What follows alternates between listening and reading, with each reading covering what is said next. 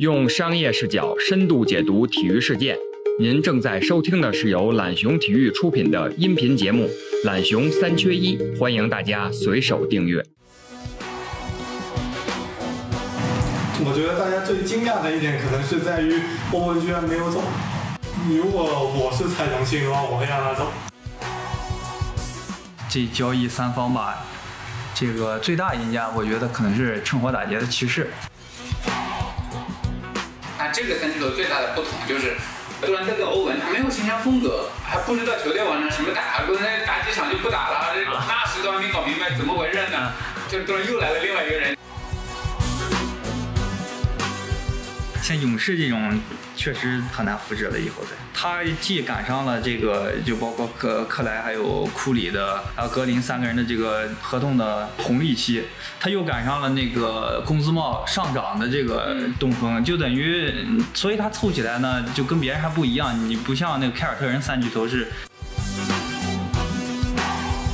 所所以这不要脸啊，不是脸皮厚啊，不是不要脸，脸皮厚啊，才是这个组成三巨头的不二法门。至少得有一个人脸皮厚点儿。各位听众朋友们，大家好，欢迎收听本期的懒熊三缺一，我是主持人孙悦。NBA 开赛已经接近一个月了，交易市场呢之前不温不火，可就在一月十四日，据多位消息人士透露啊。篮网与火箭、骑士、步行者完成了四方大交易，詹姆斯、哈登被交易至篮网，与杜兰特、欧文组成了所谓的三巨头。今天呢，我们就来聊一聊这次交易和这次交易带来的连锁反应，以及交易背后的那些故事和小细节啊。我们请到了三位嘉宾，今天三缺一不缺人了啊。呃，我们的 先先来一桌，来个麻将啊。我们的老朋友黎双富富哥，大家好。懒熊体育的篮球专项记者昆潮潮哥，大家好。当然还有一个新朋友啊，第一次在声音端与大家见面，我们的这个江湖人称教主的小强惠志强。大家好，大家好。为什么叫教主呢？是因为我们懒熊之前有一个公众号叫教主砍球，他是主要负责这个公众号的编辑工作啊。教主啊，很厉害，略懂，不是黄药，略懂啊，那就很厉害了，嗯。首先，第一个问题啊，很简单，就想问问三位，对于哈登去篮网这个交易，意外吗？心里有没有自己的什么一些判断和预期？富哥先来吧。哎，意外不意外？我记得我们上次聊的时候，觉得肯定会走，就无非就怎么走的。我是没想到这个篮网也这么决绝啊！我就觉得送出的东西几乎把这个未来。这个等于八个选秀权是吧？四个首轮加上四个首轮的这个呃三个首轮，但是还有另外一个首轮，但实际上也差不多整个七个这个、这个未来这个选秀权的主导权都送给人家。就我对他定义呢，就是完全就是把未来来赌在哈登身上，就是赌现在，嗯，赌哈登。我是想的没那么决绝，那唯一的原因可能就是跟欧文了。但是我也手里也没有更更更更八卦、更更劲爆的消息出来。我但我觉得接下来几天大家应该看到欧文跟这个交易有什么关系。嗯。潮哥，嗯，我觉得不意外吧。我觉得哈登被交易走，突然之间，就突然之间这事就成了，是因为跟湖人打了两场，火箭整支球队都是散，哈登在打完第二场直接就发布会直接就开喷了，说情况太疯狂了，是吧？对，啊，他说的这无可挽，无可救药，就就没得救。对，救不回来，那这这话就等于把管理层加球员全部骂了一遍。我那第二天，第二天主教练就就是说你训练都不用来了，那就很明显的信那个信号了嘛。然后到到今天凌晨，马上就把这笔交易做了。我觉得从这个角度看，其实大家早就有那个心理准备了。那篮网本来就是一开最开始一个半月前，就闹得最凶的也是传这个交易对象嘛。我觉得大家最惊讶的一点可能是在于欧文居然没有走，就他。篮网用那个勒维尔加阿伦做一个主要的筹码，就能换来哈登。哎，那那你判断欧文之后会不会走啊？我如果我是蔡崇信的话，我会让他走。啊，咱们一会儿再具体说这问题啊。哎，教主说说。我跟超哥意见一样，就是这个欧文，我觉得未来还会有后续的交易。就是欧文之后还有变数，是吧？对，我觉得篮网之所以处在这个节点，突然之间就就把这交易做了，是有点这个蔡总和这个主教练纳什失去了这个有点失去对这个球队的控制吧，我觉得，对，就是因为这个欧文闹的，他已经连续四场缺席，然后队友们在这个打比赛的时候，他在线上参与一些社会话题的讨论嗯，啊，然后基本上感觉心思已经不在篮球场场上不想打球，感觉那个状态。对，就传达出来的这个这个情绪很不好，队友对他啊，包括他之前的履历，大家也能看到，对吧？你这个个人进攻能力是没话讲，嗯单挑能力可能是这个联盟屈指可数的人。对，嗯就是确实是无解的。但是他待过的所有球队，基本上在团结队友和这个捏合整个球队进攻方面都有诟病。就是我不知道我理解对不对啊？就是欧文总是说他待过的球队，他会都会说球队不好，管理层不好的队友不好。对，每支球队都会这样，但是他自己就没有问题吗？是，对吧？大家应该有这么一个判断。关键就是他走了之后，这些球队反而变得更好了，这就很尴尬。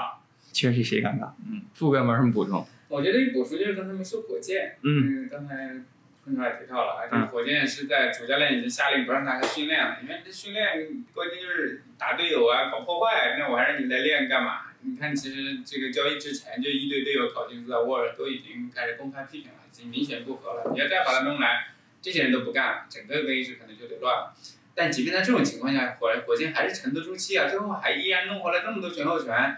关键是又还找到另外一个这个苦主，这个意思打个引号啊，这个步行者拉进来，我觉得特别好。至少比起勒维尔，我觉得奥拉迪波应该是一个挺好的，更适合未来也好啊，当下即战力也好的这样一个选择。所以又拿了未来，然后又拿了即战力，所以我觉得对火箭来说，一直沉着，一直沉着，不那么急交易，最后有这么一个结果，我觉得还挺好。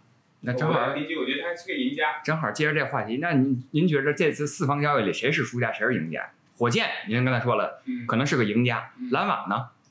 我自己确实不太看好篮网，但是前提是我因为我觉得欧文可能也很难交易出去。那昆潮谈谈这次四方交易的赢家。个人反正我我是真不知道怎么判断，因为嗯这笔交易一是现在还没最终定，二一个他们人员球队人员变动很大。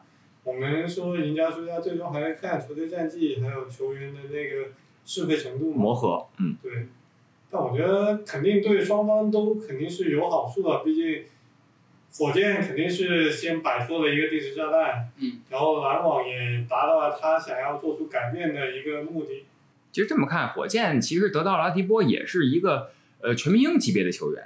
对，你对奥拉迪波跟沃尔的这种兼容度，你觉得怎么？实你觉得会你看？火箭刚开赛时候他没有交易哈登，他想的也是看哈登能不能跟沃尔、考辛斯稍微磨合出一些擦出一点火花吧，包括五的。嗯。但你到最后就算就哈登已经摆明了，不管你你们打的怎么样，嗯，我就不留下来。那你换奥拉迪波，肯定就他肯定是愿意打球的。嗯那从这个角度来看，火箭肯定是一个赢家嘛。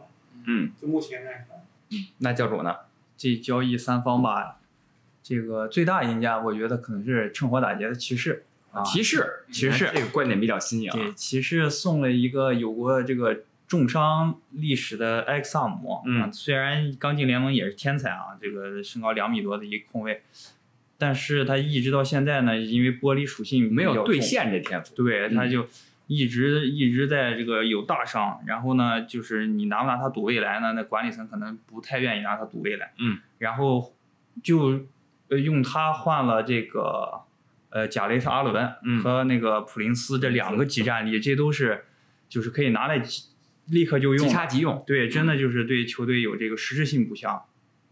然后这个骑士内线等于凑了首发两个这个庄神和阿伦，嗯啊，替补还有南斯，然后还有麦基，对，这是就是什么新老，这个都有。非常传帮带的一个啊。对，这个这个就未来他也有，他现在他也能、嗯能用啊，未来就等他这个这个塞塞克斯顿，嗯，和那个加兰嗯再长啊长，再长起来，成这个这长一些个。这阵容还是未来还是很有看点的，我觉得。一看教主就是懂球啊，哎对球员 如数家家。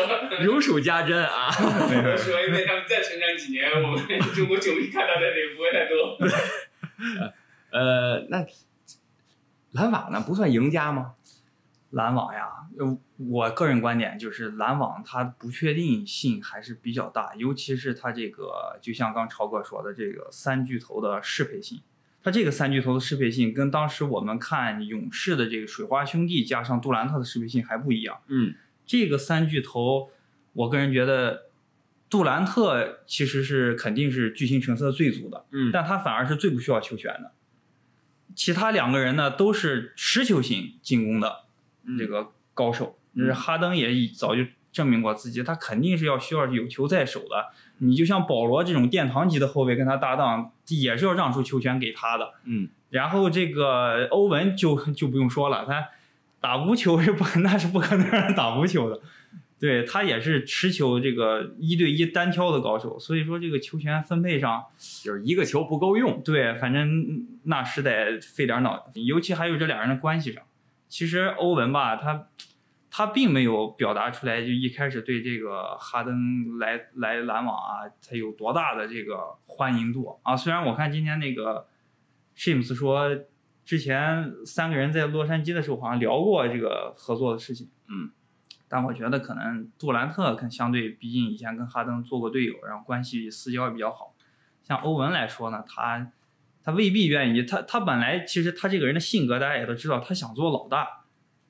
他跟詹姆斯搭档的时候，他都是想做老大，成为那个科比式的人物，嗯对吗？他的科他的偶像就是科比。结果到了篮网，他因为跟杜兰特关系好吧，杜兰特这个人他本身性格上也没有太强势的，就是说我一定要当老大。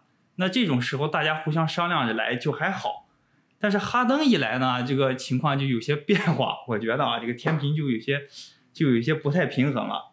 这个究竟谁是这个主攻手、副攻手？那显然这个在进攻能力上，杜兰特跟哈登还是要比欧文，我觉得要还是要略略强的啊。所以欧文一下从二当家可能变成三当家了。啊，这所以说你刚才说完这个，说说这个，我正好观察到今天早上有一个挺有意思的消息。今天晚上正好有一个篮网队的比赛，就今天是一百一十六比一百零九战胜尼克斯了。啊赛后，ESPN 的一个女记者采采访杜兰特，问杜兰特你对哈登这个有什么看法？杜兰特先是微微一笑，然后说这个这个问题啊，等这他真来了我我再谈。但是我觉得这微微一笑挺有玄机的。富哥怎么解读这微微一笑？跟我们说说，你觉得为为什么乐？是发自内心就是高兴，我有终于有我这个我的这个帮手来了，还是说这一笑里还有别的什么玄玄机没有？我觉得窃喜吧，这个窃喜啊这个笑里面，当然我觉得还有很多含义。它嗯首先非常职业，嗯就是我我有礼貌的因为他一旦要通过言语开始表达怎么样，因为这个交易没有完成，啊只是一个留言阶段。因为这个交易，看在前提交给联盟的时间正好赶上联盟下班那段时间，没有审核。那到了今年，只要这个交易配平符合规则，我们到今天晚上可能十二点之前，嗯联盟肯定就会批复啊什么的，就会官宣啊，一套流程我们就看见了。因为这时候不管是球队队员、主教练啊，都正儿正儿八经去谈论它就没有关系了，要不然就涉及到一个违规招募，因为没有正式变成一个 official 的一个东西。所以在这里面，你你不能让我谈这个事儿啊。嗯那这个微微一笑透露的呢，可能他肯定是开心的。那开心的这里面我们还有很多假设，因为我确实不知道杜兰特跟欧文之间有没有故事，这欧文到底因为什么情况离开了？在这种没有人的情况下，你突然又给我配一全明星，本来是找了一个全明星，又给我配了另外一个全明星，没拿过冠军的全明星，还是我原来的兄弟。嗯，那我觉得至少从某种程度上肯定要开心吧，嗯，有了这么一个帮手，是吧？尤其是杜兰特在勇士，可能也是跟这帮全明星这种队友拿到冠军他知道拿冠军需要什么配备嘛，那现在至少离那目标，我觉得更进一步了吧。你是这么看这个哈？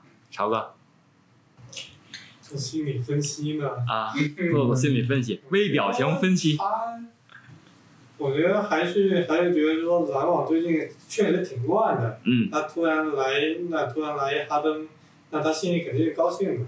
嗯，高兴之余，他，我感觉还有一点就是他特别喜欢跟媒体打嘴仗。他这这回他面对这个问题，反而就就不说啥。我觉得也有点有点他自己可能觉得我挺高兴的，我就就挑衅你没。你要你想让我说的时候，我就不说。嗯，反正我我我就感觉有有那么一种意味。反正你反正你们的判断就是，杜兰特对于哈登的加盟肯定是开心和高兴的，嗯认为自己得到了另一个全明星级别的帮手，是也是自己的前队友，觉着还是两人关系还是很好的那种感觉啊。嗯呃，咱再再来聊聊这个所谓三巨头的另一个巨头啊，欧文。刚才小强也说了，剖析了一下这个欧文的性格的可能是一些不足与缺陷吧。呃，这还有就是欧欧文，人有篮网记者报道啊，篮网的老板蔡崇信已经对欧文失去耐心了，因为此前欧文已经刚才也说了，连续多少场没参加比赛，而且在上场对掘金比赛之前，又爆出他在那个参加派对自己姐姐的生日 party 是吧？是排队，而且期间没有戴口罩，这是已经明显违反这个防疫条例的。嗯这个会给他自己以及篮网队招来很大的麻烦，呃，停赛啊、罚款一系列的可能接踵而至吧。正好篮网这个在这个时间点，在这个缺他缺席连续缺席的时间点去交易来哈登，我总感觉有有些微妙。嗯您嗯，说肚，您说蔡崇信肚子里现在打的是什么算盘？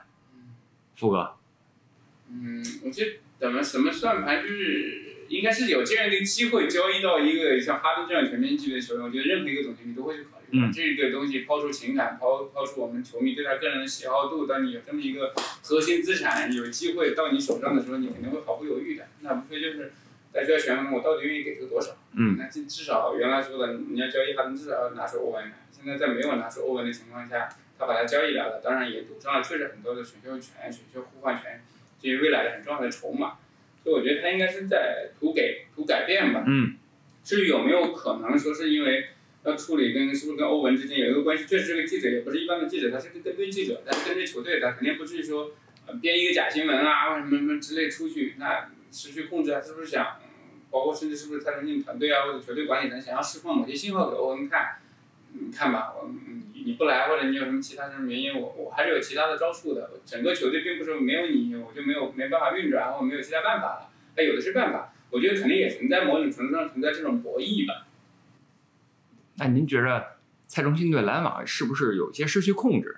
嗯，刚才我看有美国同行也这么说，刚才小强也提到了这个，其实可以详细说一下的。我我就感觉失去控制可能倒还不至于，嗯就是一个球队失去控制，因为这是一个典型的一个美国同行对一个这个华裔老板这种说法，因为蔡崇信对球队失去控制已经不是第一次出现了。啊，当年这个呃入主没多久之后就赶上，你看那个莫雷事件，啊赶上那封信之后，在中美引起了截然两种不同的反应。那时候其实就有一些篮网球迷、一些美国本土的球迷就开始在那抗议，哎，把他赶出去，不让他做老板了，就有这种声音了。所以美国本身它这种种族歧视度、敏感度很高的，所以当有中国老板、有华裔老板可能出现这种情况的话，他肯定是说点风凉话，我觉得是有可能的。呃，失去控制来看，我觉得还要需要更多的现实。如果跟欧文之间确实因为管理层跟欧文之间可能某些谈判啊，或者事情处理不好，或者因为要因为要想去交易哈登，导致没有沟通好，才有这么结果的话，那我觉得呃，因为这会影响到更多的球员。因为你在这个欧文这个事件出现的时候，你会发现所有的队友都出来表态了，我我们支持欧文的，是站在他这一边的。那如果这样的话呢，整个球队它其实以防疫层对立为，那会比较麻烦。所以是不是真的失去控制了？目前看应该没有。但如果说有更新的信息出现，才能有更好的判断。嗯，馆长，嗯，我也跟傅哥呃观点一致吧。我觉得你要说现在就是说蔡崇信已经失去对球队的控控制，然后开始瞎做交易或者怎么样的，我觉得倒不至于吧。毕竟你现在交易的是哈登，你是有能预见到肯定是要把选秀权都给出去的。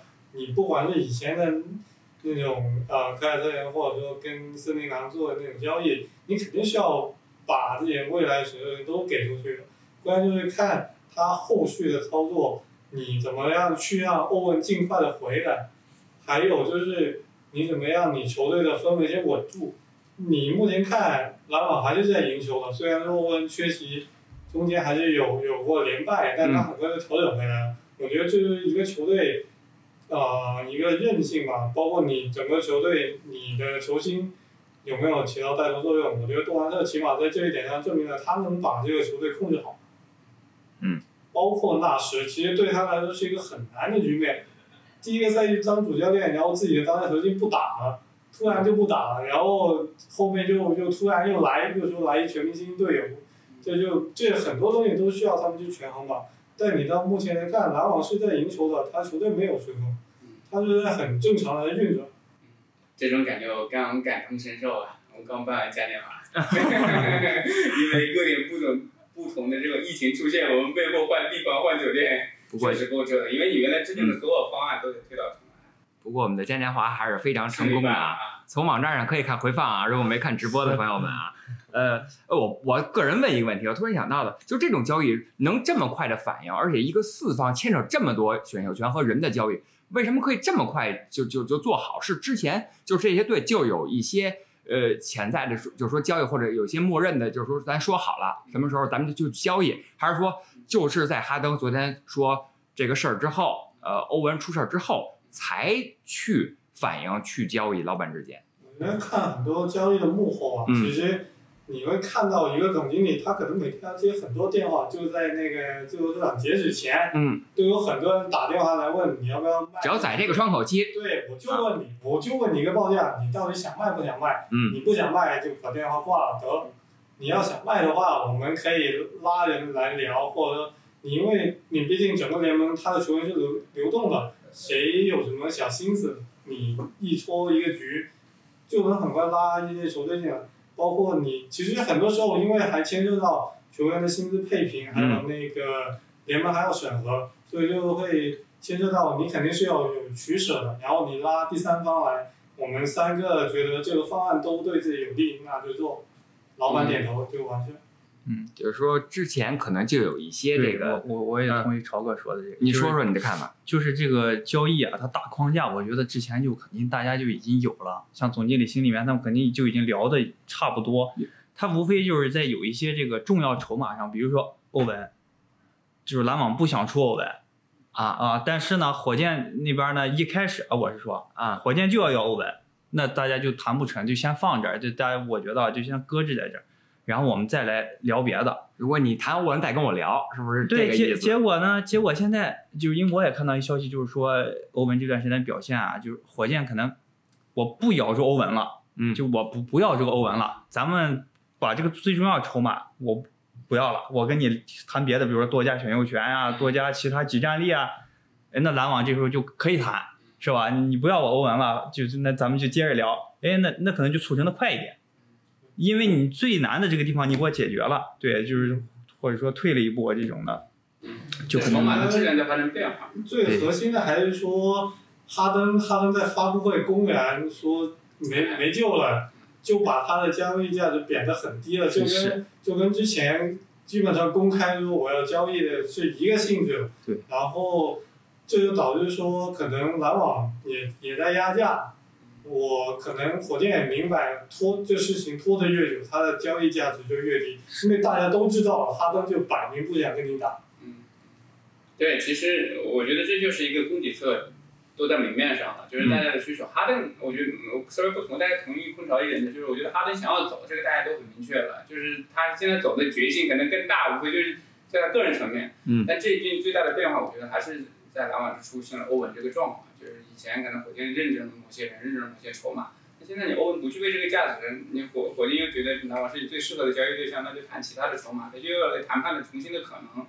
那这边另外一个变量，其实就是步行者的奥拉迪波，对大家观众呢，其实也是在一直在这个在售台上面，两两方一直没谈拢关于续约多少钱，在媒体上公关战都打了好几轮了，就是这恨不得就是我我我我不能白白走人，那这时候也有这么一个机会要把他加入战局，那有原原来有可能火箭就看不上勒维尔了，那需要一个更高级别的球星，那奥拉迪波肯定就提供了一个更更好一点的选择，至少是更对目前火箭管理层为了。这种一种选择，那其实无非就是几个电话把细节一沟通，这种交易我觉得达成起来比我们想象的要容易很多，因为它确实谈了很长时间。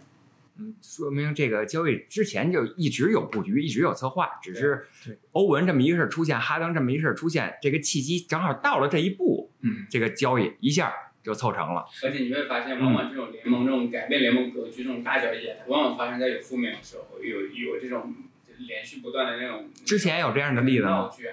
那之前基本都是吧，这个、你你看看像浓眉啊什么之类的，对原来基本都是因为要要到一定程度上，这个说说搞得不可收拾了，那我最最终才认了。因为对于一个宝贝放在你手上，你肯定不希望白白把它交出去的，你肯定觉得，哎呀，我我再放在这个手里，可能让我，是不是得这影响到我这个人的气质啊什么之类的时候，我不愿意再牵牵扯下去了，我这太烦了。嗯，之前叫人家小甜甜，现在叫人家牛夫人，是 吧？那种感觉。教主对于八卦这块儿有之前有没有什么例子举举举一举？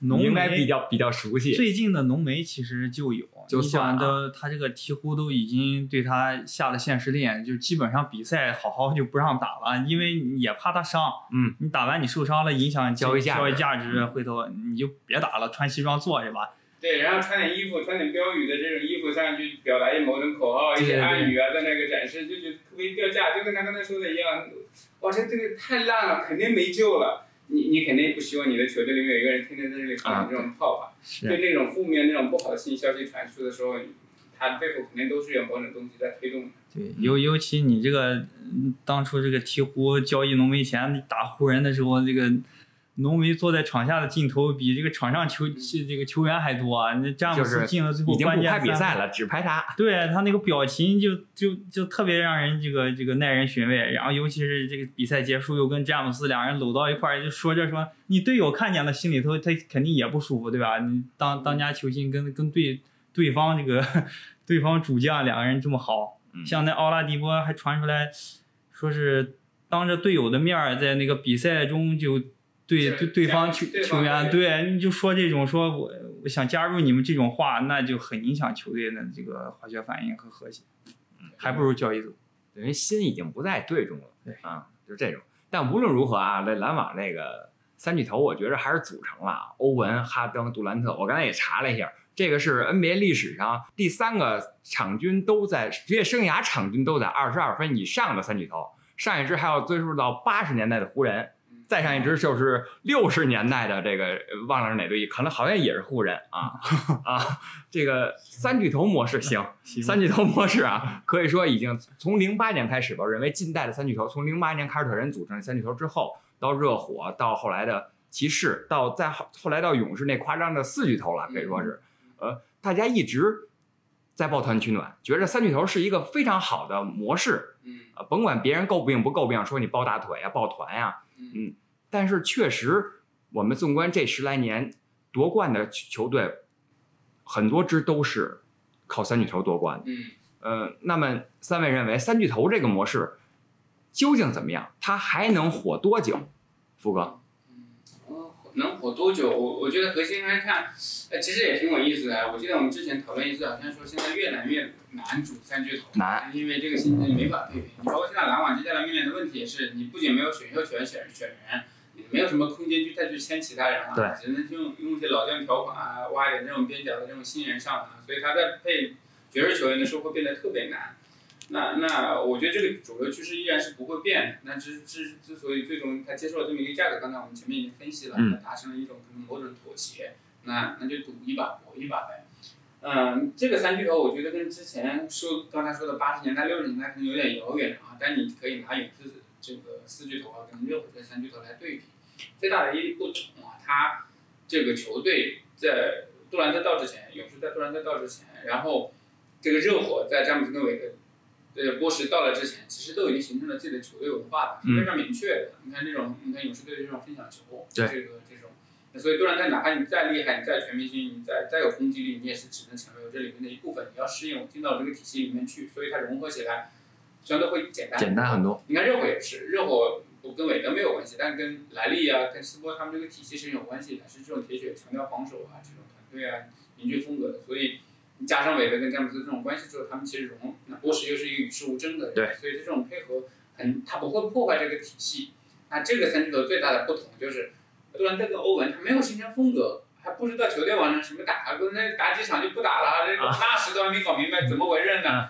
这突然又来了另外一个人，就跟曹刚才说的一样。这个球队到底要往哪走？我估计现在这个连管理层到主教练到球员自己，没有一个人明白怎么弄。所以你接下来这个球队接下来会会很乱，你都你都你都不知道他有，当然还有很新的变化，我还要交易，等着我交易完之后再来去想怎么去去去组队吧。嗯那这时候可能在讨论它这个变化就很难。所以这也是为什么今天这个消息出来，其实看到舆论啊，所有专家没有几乎没有看好的，就不看好有任何的化学反应会在这里。嗯曹哥，嗯，我觉得，呃，你要说，其实整个三巨头模式是有一个比较明显的转变。从以前你可能就我就找球星，三个觉得风格、球风能匹配到一起去了，我们就商量着组个队，然后一起打。到现在可能更，我觉得这两年整个风向是，我跟哪个球员关系好，我们一起打过，或者我们私交好，甚至我们是同一届的，我们就凑一块，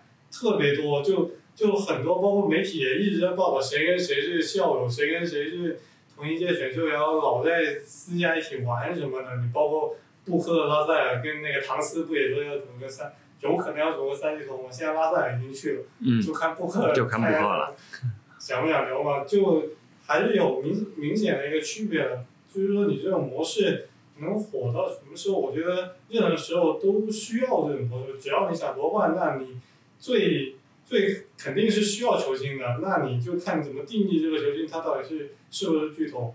他要是我凑三个很厉害的球星在一起也是巨头，凑三个可能一个得分很厉害，一个篮板很厉害。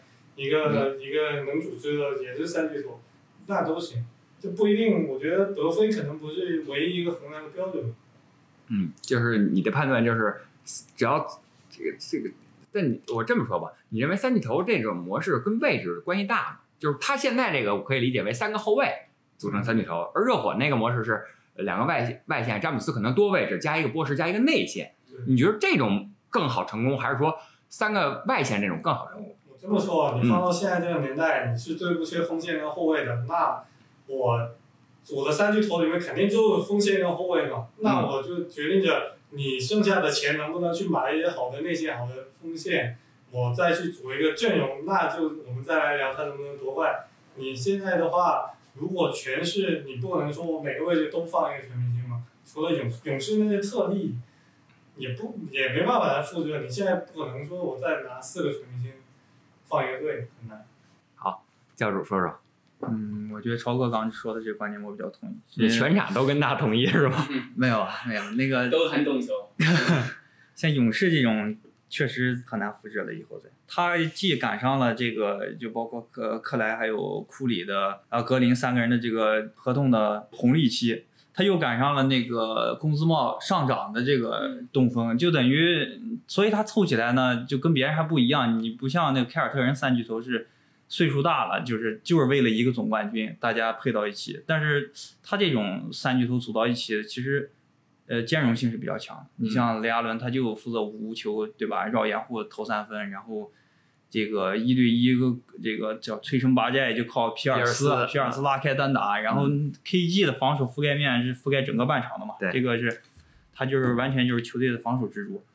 像詹姆斯跟韦德这种三巨头组在一起，说实话，其实詹姆斯跟韦德一开始并不兼容，对吧？那个很痛苦，很痛苦。打这个小牛的这总决赛就能看出来，就詹姆斯他。他作为当时第一球星，他已经在场上就有点不知道自己的这个，就是他一方面要想顾及到球队的这个整体打法，一方面他自己打他不习惯的一些方式。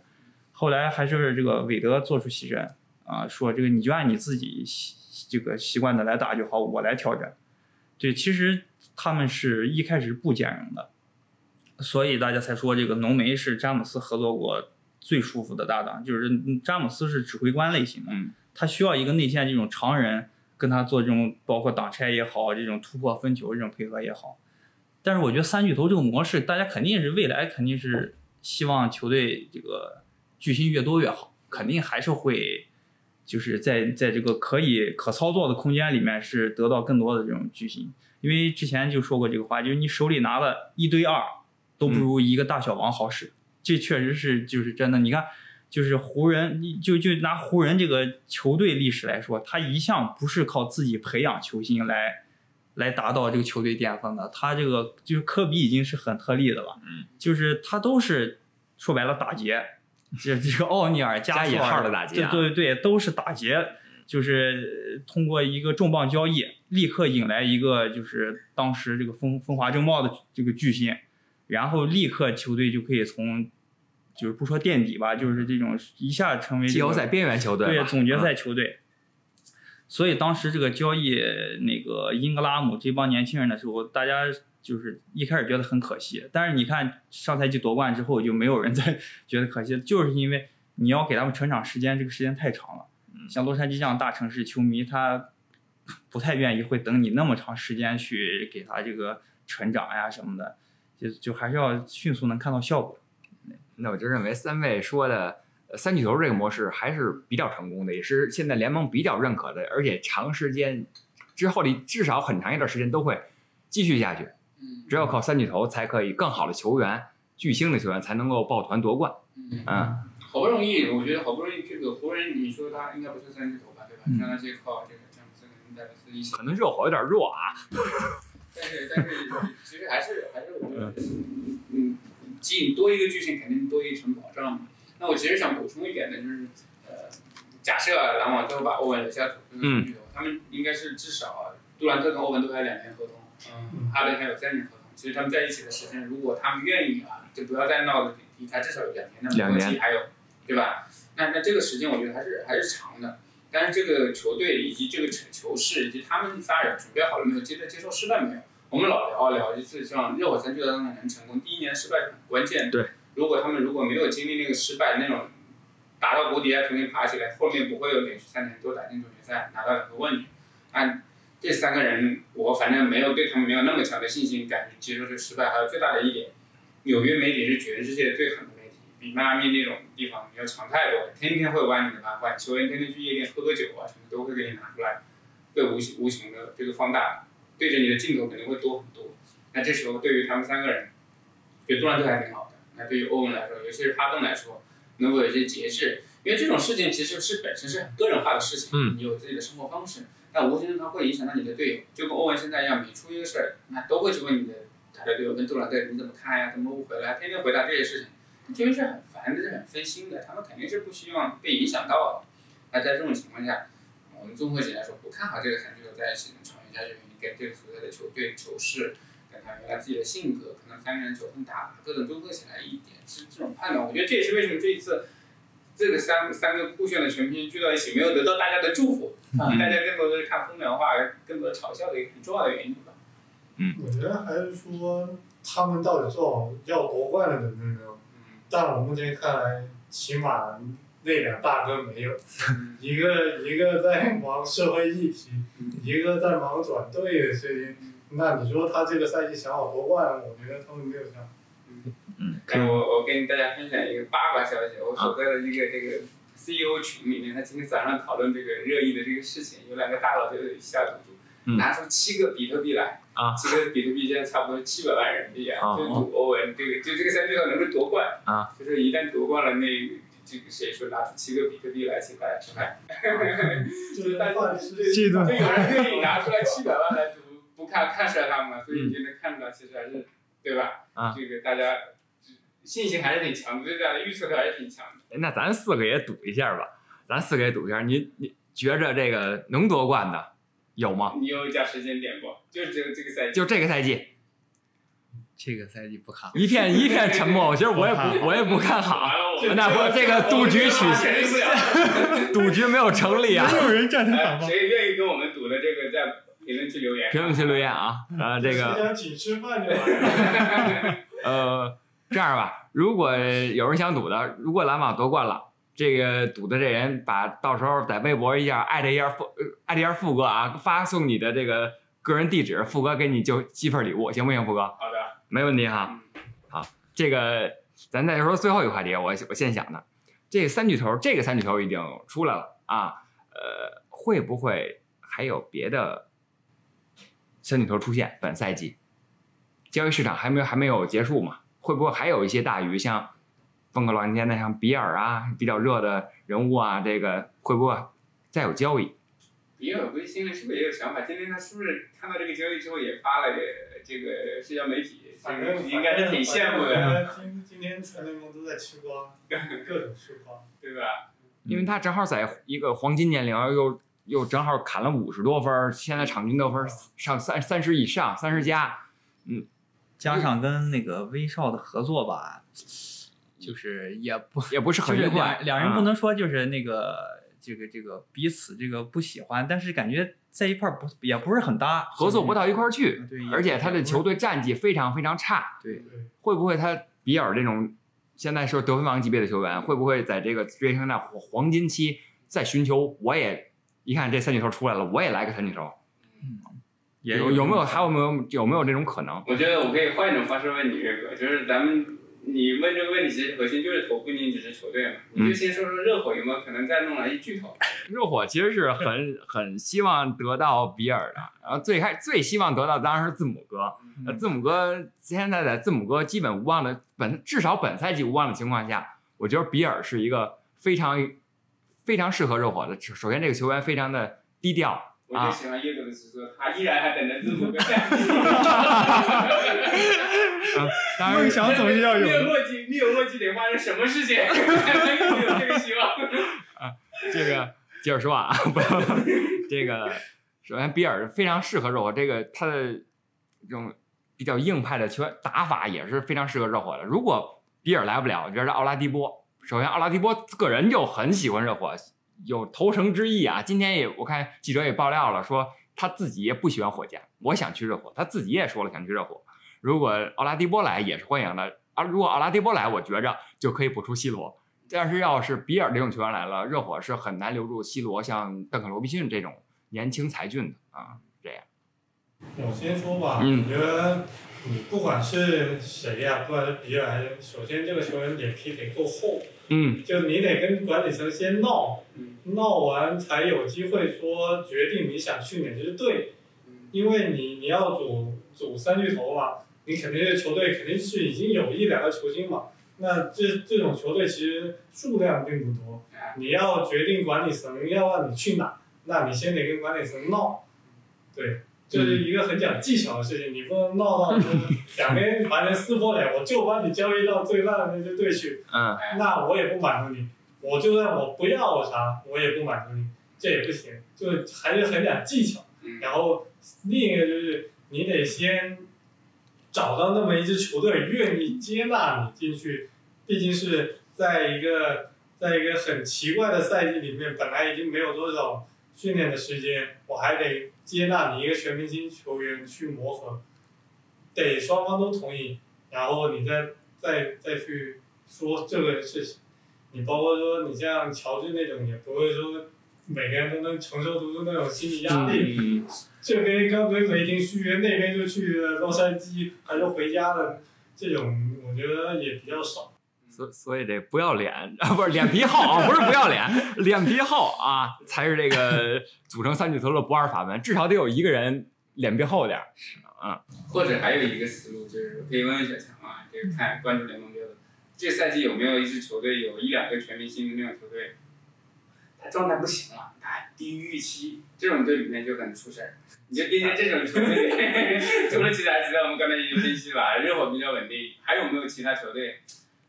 火箭这个也乱，大家也都知道了，这个可能会出现一些成绩不及预期啊，这个球星在这待的不开心啊，有没有这种球队？那你去盯一盯他，嗯，我觉得就有可能有三巨头的这个机会出现。狼吧，森林狼。森林狼虽然不过森林狼是有一个特殊的例子，因为他烂惯了，感觉也也习以为常。习习以为常。也没有巴特勒这种人再去搅和他了。对习习以为常。呃，七七六人算不算？对我刚想说，我倒是觉得这个七六人可以关注 一下。哎，七六人可以关注一下，包括之前这个传出哈登想走的时候，他不是自己七六人也是对下家之一嘛。对，嗯也是潜在下家，只是他们不不想出这个西蒙斯。其实七六人这，呃现在这两能能叫两巨头吗？就是这个他这两句投球也很怪，就是因为这个西蒙斯一直的这个投篮能力吧，嗯就这个拆开都能叫巨头，合在一起感觉一加一小于二。对，就就是他这个打法吧，这个西蒙斯一控卫过了半场之后，直接坐低位去了，然后 这个这个，然后大帝要拉到外面来，这个其实他们前几个赛季也证明过，就是在一块儿打的比较憋屈，也有过一段时间关系很紧张啊，媒体这边各种炒作，说这个啊两个人不想合作，但最后还还是给稳住了啊。这个更衣室这布兰德上来之后也好好歹是给这俩哥俩给稳住了。嗯嗯，也没说不想合作，但是我觉得就是以以大地啊这这种他的这种好好好胜心和这个求胜欲，那时间长了，如果你不给我找来更好的队友，可能我就要寻求交易了。如果年年在季后赛一二轮让让让这个包括热火、凯尔特人这样球队给扫出去的话，他时间长了，他肯定自己也也嗯心里也会有有想法，对吧？就是我确实跟你搭不到一起去啊，然后那哈登呢又来不了了。啊，可能本来还期待一下，这哈登来了，没准我这这变身吃饼了，就开可以开始，这回来不了了，来不了了，我也不能一直跟你在这耗着。嗯，嗯，我觉得是有可能的。嗯好，那咱们这个今天聊的也够多了啊，不管是现在的这个三巨头，还是未来有可能再出现新的三巨头啊，呃，交易还是要继续的啊。篮网跟火箭呢，最终这两支交今天交易的球队，呃，最终能走到什么地步，大家拭目以待吧。我们接期待接下来的 NBA 比赛，我们下期见，拜拜。拜拜拜拜拜喽。